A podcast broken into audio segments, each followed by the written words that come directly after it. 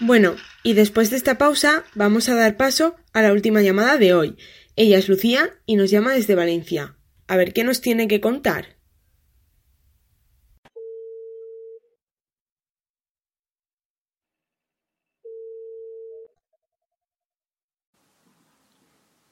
Buenos días.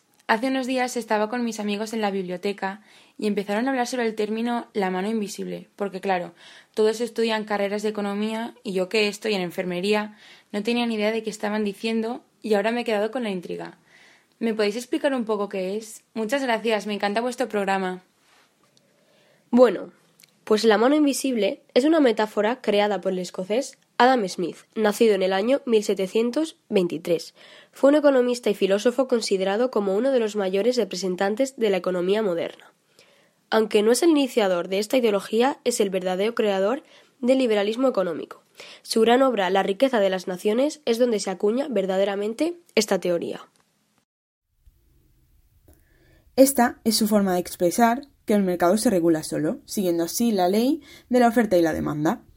Esta ley es el principio básico de la economía actual de países como Estados Unidos y hace referencia a cómo el precio y la cantidad de un bien o servicio coinciden en el equilibrio de la oferta y la demanda.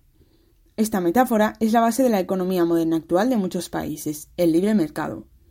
Para entender bien qué es el liberalismo económico, debemos saber que este movimiento surgió en el siglo XVIII, influido por las ideas ilustradas, y que se puede resumir en la frase dejad hacer, dejad pasar, el mundo marcha solo que indica que se debe dejar libertad al individuo para producir y fijar precios y salarios, actuando éste siempre bajo el impulso de su propio interés, es decir, este individualismo económico que tanto defendía Smith. Con esta idea, Adam Smith quería transmitir que cuanto menos control político exista sobre una economía, más fácil será para los individuos de ésta alcanzar su máximo bienestar. Esta teoría también supone que el propio mercado, con el nivel de precios y ganancias, estimula a los individuos a participar en el mercado o no. Es decir, si la producción de un bien supone ganancias, esto estimulará a las empresas a producirlo. Y claramente al revés. Si producir algo provoca pérdidas para una empresa, no lo producirá ya que no le conviene. Ahora no lo vemos así, pero Adam Smith veía el egoísmo como una virtud, un rasgo positivo de la conducta natural humana. Con su obra buscaba maximizar el bienestar de los individuos que formaban una economía y pensaba que con un mercado autorregulable y sin la necesidad de un Estado que intervenga se podía conseguir. Además, esta teoría surge del concepto dejado hacer, el cual él veía como el motor de la economía. Aunque se tenga una ideología diferente a la que Adam Smith presentaba y defendía, es innegable que gracias a la creación de esta teoría y en general a la obra del escocés, ha ocurrido una evolución económica y social que ha llevado a la economía actual. Aunque es verdad que algo en lo que falla la teoría y con ello el liberalismo económico es en la gran desigualdad de las riquezas, algo que no tenía previsto Adam Smith, quien pretendía establecer una economía justa y eficaz.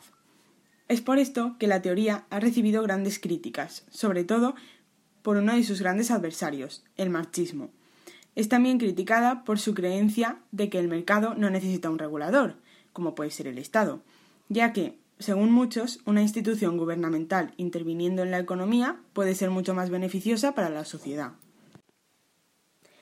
La teoría de la mano invisible es una de las bases del liberalismo económico y representa la autorregulación del mercado y la maxificación del bienestar de los individuos sin la necesidad de un Estado regulador y aunque tiene grandes limitaciones, fundamenta hoy en día el sistema económico de la mayor economía mundial, Estados Unidos.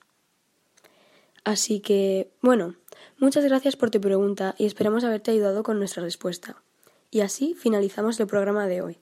Muchas gracias por estar otro día más con nosotros. Nos vemos mañana a las cinco y media, las cuatro y media en Canarias, en un nuevo programa de Tú preguntas, nosotros respondemos, aquí en Economía FM. No te lo pierdas.